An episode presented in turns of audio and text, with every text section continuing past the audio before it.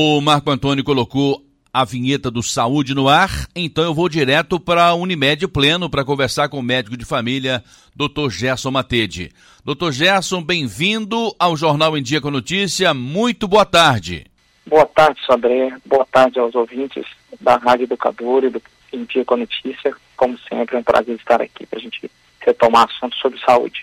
E no mês muito especial, mês de março, na última quarta-feira nós comemoramos o Dia Internacional da Mulher, mas o mês de março todo dedicado a ela e devemos dedicar toda uma atenção, um carinho especial às nossas esposas, às nossas mães, filhas, às nossas colegas de trabalho, às mulheres do Brasil e do mundo inteiro que fazem a história da humanidade. Doutor, vamos falar então sobre a saúde da mulher, que contempla cuidados específicos, doutor Gerson? Sim, Sobré, um tema pertinente, né? Pois estamos no mês de março e no dia 8 de março é comemorado né, o Dia Internacional da Mulher. Então, nada mais justo do que darmos uma atenção especial à saúde das mulheres, visto que tem peculiaridades, diferenças enormes em relação ao cuidado da saúde com os homens, em relação ao cuidado da saúde com as crianças. O ser humano, nas suas diversas etapas de vida e dos diferentes gêneros, vão ter cuidados e riscos diferentes em saúde. Então, dá uma atenção especial a essas peculiaridades em relação à saúde da mulher. Doutor Gerson, além das questões ginecológicas, bem-estar físico e saúde mental e emocional também devem ser observados, não? Sem sombra de dúvidas, né, Sodré e ouvintes.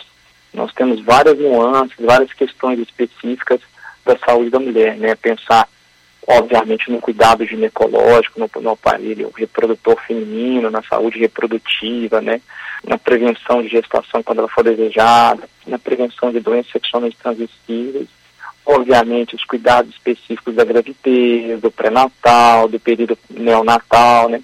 Após o nascimento, vão ter os cânceres específicos é, das mulheres, a saúde mental de qualquer ser humano é, é importante e não seria diferente com as mulheres, ainda mais que em muitos contextos de sociedade, formatação, em algumas situações a sobrecarga mental está maior sobre as mulheres em relação, às vezes, a cuidado com os filhos, a cuidado com a casa, assim como em outros contextos vai ter uma sobrecarga maior sobre o homem em relação ao provento, e a gente sabe que muitas vezes a mulher é a principal provedora do lar, ou está no cuidado do filho de forma individual, sem auxílio de alguém, de, uma, de um companheiro ou de outra companheira. A mulher, às vezes, vai ter a jornada dupla de trabalhar, de ser responsável pelo provendo do lar, e quando estiver dentro desse lar, acaba sendo responsabilizada por um cuidado maior do lar de forma injusta, então vira uma jornada dupla. E a saúde da mulher em si, com suas peculiaridades, especialmente falando da saúde da mulher brasileira, esses cuidados com a saúde da mulher, eles só foram inseridos em políticas nacionais de saúde, políticas públicas de saúde, nas décadas iniciais do século XX. Antigamente, o tema sobre saúde da mulher ficava muito preso às questões relacionadas à gestação e ao parto. Não se pensava em outros contextos de saúde da mulher. E, obviamente, acabava gerando doenças e cuidados incorretos em relação à saúde das, das mulheres, reduzindo muito a sua expectativa de vida. Em torno de 1950, essas medidas foram ganhando cada vez mais importância, né, começar a combater a desnutrição, pensar no planejamento familiar, quantos filhos aquela mulher realmente deseja ter, para que ela possa contemplar também a sua formação acadêmica no momento que ela quiser, o seu trabalho no momento que ela quiser. Aí no final da década de 70 passou-se a entender esse binômio mãe e filho né, na assistência materna infantil, e aumentou bastante. Inclusive, foi a partir daí que começou a se buscar cada vez mais a redução da mortalidade materna e da mortalidade infantil, né, com cuidados específicos dessa situação, né, desde o período previamente à concepção do bebê até o bem-estar daquela mãe quando o bebê já nasceu.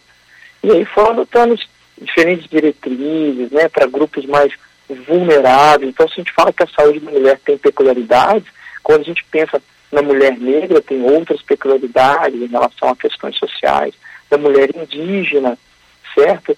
Da mulher que se relaciona com outras mulheres, com cuidados específicos. Tudo isso vai gerando situações específicas que necessitam de um cuidado em saúde com uma atenção diferenciada em relação àquelas questões.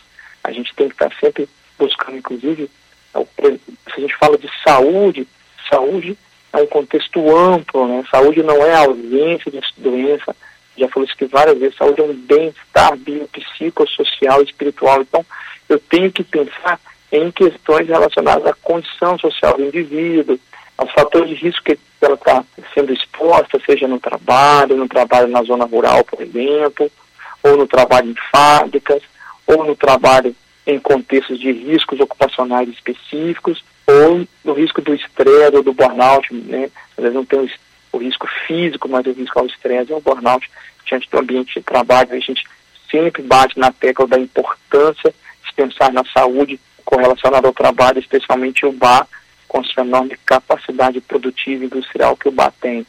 Então a gente tem que visualizar a saúde da mulher em todo esse contexto, né? O período pós-menopausa, menopausa, a idade avançada e o aumento das doenças cardiovasculares. Enfim, André, é um tema amplo, com muita coisa para ser dita, né? Quais são os cânceres específicos, quais os danos específicos. Então, diante disso, é importante a gente tenha atenção para alguns pontos especiais. Direto da Unimed Pleno, eu estou conversando com o médico de família, Dr. Gerson Matede, num mês muito especial, mês de março, mês dedicado às mulheres mês dedicado às nossas esposas, nossas namoradas, às nossas colegas de trabalho, às nossas mães, às nossas filhas, às mulheres incríveis desse país que fazem uma história, que constroem todos os dias uma história linda e muito maravilhosa. O doutor Gerson, eu gosto muito quando o senhor fala de saúde, e hoje especialmente da saúde das mulheres, quando o senhor fala na prevenção. E esta prevenção ela começa bem cedinho, né, doutor Gerson? Como o próprio nome já diz, é prevenção, né? Não é só, André, a gente vai prevenir que aconteça, então tem que vir cedo mesmo, tem que vir antes. E quando a gente fala em prevenção em saúde geral das mulheres, a gente tem que começar pensando na saúde sexual. A prevenção vem através do uso de preservativo ou na saúde reprodutiva, o preservativo ou o método contraceptivo para prevenir uma gravidez que naquele momento ainda não é desejada. A prevenção dos cânceres. Então, dados do INCA, né, do nosso Instituto Nacional do Câncer, relata que os cânceres mais prevalentes na população feminina, nas mulheres, é o câncer de mama em primeiro lugar, o câncer de colo e de reto, o câncer de colo é do intestino grosso, né, e do reto, do colo do útero, do pulmão e da tireoide. E antes de todos esses, estaria o câncer de pele, que é a gente citar como mais comum, mas aqueles que acabam gerando maior mortalidade é mama, intestino reto, colo do útero, pulmão e tireoide. Inclusive é semelhante à incidência do câncer coloretal entre homens e mulheres, visto que o trato digestório masculino e feminino tem as mesmas características. Obviamente vai ter correlação com fator genético, hábito de vida, sedentarismo e as questões associadas à dieta são muito importantes, a obesidade, são fatores de risco para diversos cânceres e não seria diferente com câncer retal. O câncer de mama, a gente sabe que 30% dos cânceres de mama seriam prevenidos com amamentação, então reduz a incidência, manutenção do peso corporal adequado, prevenção da obesidade, a obesidade aumenta câncer de mama, exercício físico regular diminui câncer de mama, redução do excesso de álcool, drogas e do tabagismo, além de, obviamente, a exposição a alguns fatores carcinogênicos no trabalho, são fatores fundamentais para a redução da mortalidade do câncer de mama, até 30%. E a mamografia, como exame de rastreio a partir de 50 anos, exceto em situações bem específicas, vai ser avaliado, iniciar esse rastreio antes. E a mamografia, os estudos mostram uma redução em torno de 15 a 20% da mortalidade pelo câncer de mama, então somando essas duas situações, as prevenções de hábitos de vida com a mamografia, tem-se a possibilidade de salvar muitas mulheres aí do câncer de mama. E aí a gente, cada um desses cânceres vai ter questões específicas, né?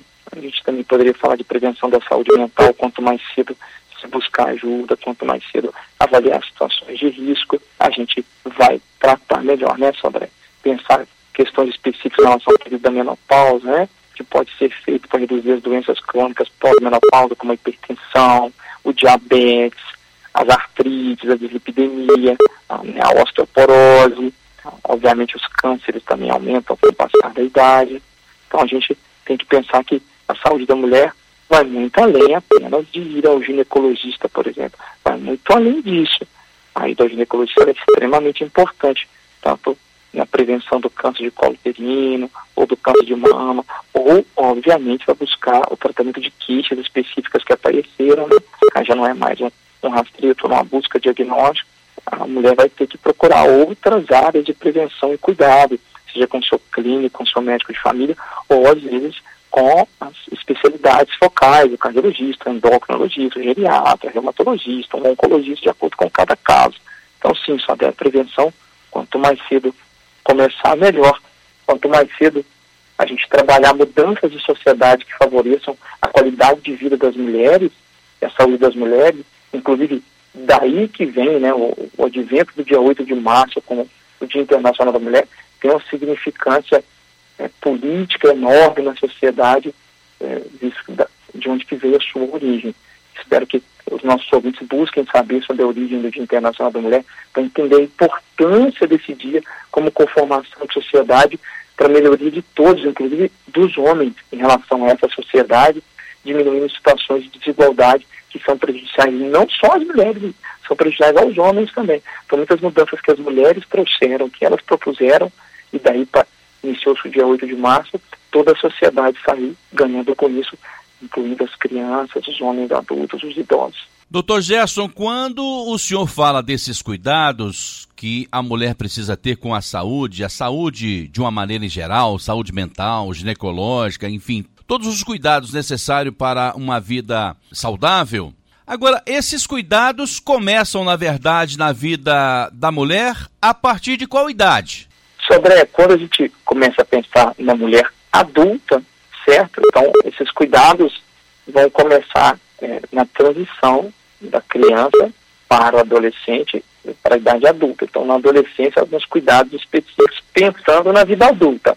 Então, aí nós estamos tirando alguns cuidados da infância, que aí vão servir para as meninas e para os meninos, mas falando do adulto em si, alguns cuidados vão começar, por exemplo, com 13, 14 anos, de acordo com as orientações que vai se dar para aquela menina que está diante da menarca, da sua primeira menstruação, ou da primeira relação sexual, independente de qual idade socorra, ela ter orientações sobre a importância da prevenção, a importância da relação sexual em relação à qualidade de vida, em relação à saúde, em relação daquilo que pode trazer bem-estar, mas pode trazer uma gestação indesejável, ou uma doença sexualmente transmissível, ou a correlação com o interesse amoroso e o sofrimento psíquico que ele pode causar né, diante de uma situação indesejada, uma relação sexual indesejada, o quanto é importante a gente também pensar nessa proteção às mulheres, obviamente aos meninos, às crianças também, em relação ao abuso, mas eu penso numa alimentação saudável como um, dos principais de cuidado da saúde da mulher e do ser humano como um todo, ele vai iniciar desde a infância. Então, uma alimentação saudável na infância gera hábitos saudáveis alimentares. Então, toda vez que os pais mudam sua alimentação em função de um filho que nasceu, os pais saem ganhando. E aquele filho, no decorrer da vida, ele já costuma alimentar de forma saudável quando ele chegar na idade adulta, ele não vai ter que ficar mudando muito. A prática de exercício físico, aí ela vai começar desde a infância, mas a gente vai pensar na adolescência da importância cada vez maior disso. Então, depende do tipo de cuidado que a gente pensa sobre ele, vai começar em idades diferentes. O rastreio de câncer de mama, como a gente comentou aqui agora, vai iniciar em torno dos 50 anos. Já o rastreio do câncer de colo uterino, segundo o Ministério da Saúde, segundo o INCA, Segundo aí o, o USPS Task Force, que é o Centro de Rastreio norte-americano, o Canadian Task Force do Canadá, por exemplo, ou o próprio NHS, que é o Sistema Nacional de Saúde britânico, ele vai indicar o rastreio do câncer de colo uterino, por exemplo, a partir dos 25 anos, e aí a mulher vai fazer dois a três seguidos anuais, e se eles estiverem normais, ela pode fazer a cada três anos. Porém, uma mulher que está exposta a mais riscos, a mais chance de câncer de colo uterino, ela às vezes vai ter que fazer anual ou às vezes vai começar antes dos 25, dos 25 anos, porque teve início de relação muito precoce, teve sintomas mais precoces, aí vai começar antes. Então, isso vai variar muito de acordo com a orientação do que, que a gente quer prevenir do que, que a gente quer rastrear. Alimentação saudável, exercício físico, desde sempre, né? Os exames periódicos, aí isso vai mudar. A visita frequente ao médico, ela vai mudar. Se aquela mulher já tem uma doença crônica, um diabetes, uma hipertensão, uma doença pulmonar obstrutiva crônica, uma hepatite viral crônica, ela vai ter que uma, HIV, ela vai ter que fazer um acompanhamento periódico, às vezes mais de uma vez por ano, dependendo do que ela tem. Dependendo, não. Dependendo do quadro de saúde da idade que aquela mulher tiver, a ida anual ao médico não se torna necessária desde que ela tenha outras práticas de prevenção de saúde que vão ser muito mais impactantes, mais eficazes às vezes do que de fato a ida ao médico. São aqueles cuidados individuais que dependem de nós mesmos ou de acesso ao saneamento básico, acesso a políticas públicas de saúde determinantes que vão prevenir doenças muito mais do que a ida até o médico, né? A atenção à saúde mental, ela começa cedo. A gente vê cada vez mais incidência de problemas de saúde mental em relação aos adolescentes e até às crianças o cuidado com a higiene íntima que a mulher deve ter, né, dar atenção à região íntima, ele é indispensável para evitar infecções comuns do dia a dia, como a, a candidíase ou a, ou a vaginose, usar produtos que foram realmente recomendados pelo médico, são próprios para isso. Né, às vezes, a, a limpeza agressiva excessiva pode piorar a saúde íntima da mulher. Então, tem que ter um cuidado equilibrado, né, entender quando um corrimento é fisiológico, por, por, proteção à mulher, ou por um momento de excitação, ou quando ele vai ser um corrimento patológico que deve ser avaliado, como usar corretamente uma roupa íntima, um biquíni, é, evitar, por exemplo, um biquíni molhado por muito tempo, não compartilhar objetos pessoais. São prevenções da higiene íntima, obviamente, o uso do preservativo, certo? Aí vai prevenir, inclusive, quando doenças sexualmente transmissíveis. Isso deve ser falado desde cedo para que se entenda a importância daquilo. Ah, mas falar sobre o uso de preservativo para o adolescente está incentivando a sexualidade. De forma alguma. Isso é um conceito extremamente retrógrado e errôneo. Quando você fala sobre o assunto, você tira inclusive aquela cortina de fumaça que envolve ele em relação à fantasia e a despertar um imaginário que às vezes despertaria muito mais curiosidade do que quando ele é destrinchado e relatado e entendido, e aí a escolha passa a ser mais racional, mais coerente com a idade, e aí o adolescente vai iniciar sua atividade de acordo com a sua vontade, de forma correta. Sobre, então, isso vai, vai variar muito em relação à gestação, à idade da gestante, seu primeiro filho, seu segundo filho, quando que isso vai iniciar os cuidados com a menopausa, obviamente, Sandra, vão iniciar quando a mulher entrar na menopausa. Tudo isso deve se falar muito, né?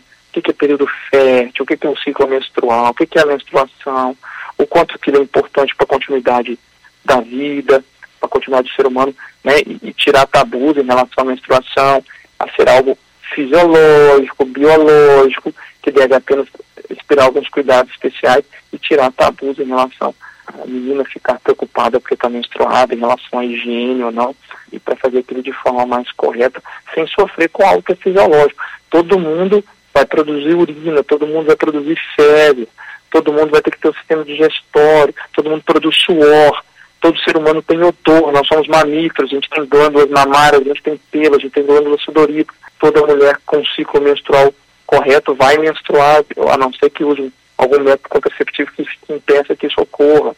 Então isso tudo faz parte de processos fisiológicos do ser humano e da mulher. Ou seja, no caso, nós estamos falando de causa da mulher, a menstruação só acomete as mulheres. Doutor Gerson, também com relação à higiene mental, o que fazer para a mulher despoluir a sua cabeça e ter uma vida mais saudável também no que tange a questão mental? Individualmente falando, é muito importante que a mulher busque práticas de vida que diminuam o seu adoecimento mental. Então, a prática de exercício físico, a prática de meditação, o cuidado com a espiritualidade né, na forma que aquela mulher acredita ser a melhor para ela, para levar a espiritualidade através da religião, ou do esporte, ou da família, ou da natureza. O cuidado com a alimentação vai ajudar a melhorar a saúde mental, porque estamos tendo uma saúde orgânica melhor. O cuidado com a sobrecarga, com o burnout, com o excesso de tarefas, jornadas duplas, né? O saber pedir ajuda. Aí, obviamente, que às vezes boa parte do sofrimento mental pode estar relacionado a contextos, né? Em que ela está inserida, né? De jornada dupla de trabalho, de sobrecarga, de falta de um suporte no cuidado de um filho recém-nascido e todo aquele processo de estresse derivido do nascimento do filho, ou relacionado ao casamento, né, à união estável, né, ao cuidado com o lar. Então, tentar reduzir ao máximo questões que sobrecarregam. É muito comum a gente ouvir das mulheres um certo até tom de. A palavra não é superioridade, mas com um certo tom, como se isso fosse algo bom, como se isso fosse algo que é um privilégio delas, e falam assim: mulheres conseguem fazer mais de uma coisa ao mesmo tempo e os homens não. Isso é uma armadilha muito grande, essa colocação. As mulheres conseguem fazer mais coisas ao mesmo tempo por uma questão genética, por uma questão de criação, ou as mulheres estão sobrecarregadas, precisando fazer mais de uma coisa ao mesmo tempo, e aí acabam fazendo, e às vezes nós homens estamos numa situação mais confortável e podemos nos dar ao luxo de fazer uma coisa de cada vez. Então a gente reforçar como se a mulher fosse mais capaz do que o homem para fazer mais coisas ao mesmo tempo, pode estar sobrecarregando as mulheres em relação a isso. Essa ideia pode ser uma ideia errônea que vem de um contexto de formatação de sociedade em que a gente sobrecarrega com jornada dupla de trabalho, com pensar na alimentação dos filhos, pensar na lancheira, pensar no uniforme, pensar na limpeza da casa, sendo que às vezes poderia ser dividida essa tarefa.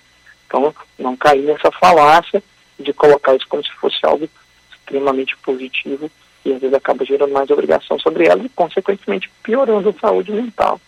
Certo? Então, tem vários pontos em relação a isso né, dessa sobrecarga.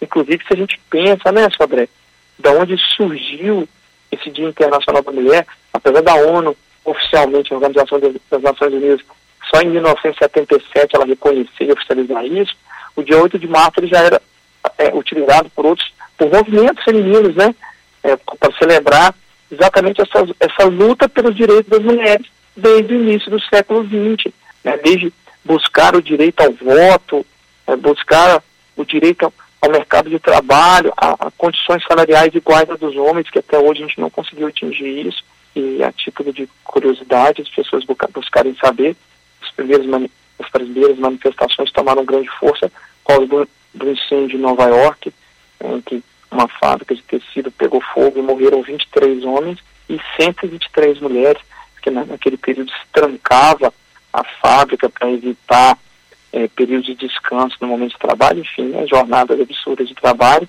E posteriormente ocorreu na, na Rússia uma greve durante a guerra, em 1917, e isso iniciou uma série de revoluções de efeitos globais, que até hoje a gente fala sobre isso, né, que foi, na época a marcha foi por, por pão e paz das mulheres, e a partir daí se instituiu esse dia, 8 de março, quando essa greve iniciou, o Dia Internacional da Mulher, e de lá para cá foram colhendo muitos frutos da evolução em relação a, essa luta delas e que muitas vezes sim apoiada pelos homens para que a gente cada vez consiga melhor melhorar mais os contextos em relação às mulheres e consequentemente melhorar a saúde mental delas e a saúde orgânica. Dr. Gerson Matede atende também no Solar 13 de Maio, sala 601, no sexto andar, e o telefone é o 3531 5844. Médico de família, Dr. Gerson Matede. Muito obrigado pela sua atenção, pela sua participação aqui no Jornal em Dia com Notícia. Um bom final de semana e até a próxima, doutor. Eu que agradeço, André, a você e aos ouvintes. A gente deixa aí uma referência às mulheres pelo dia 8 de março que se passou e desejo a todos que sempre consigam manter aí o seu foco, a sua luta para a melhoria das nossas questões sociais. E agradeço a todos por mais uma vez por estarem aqui conosco nos ouvindo.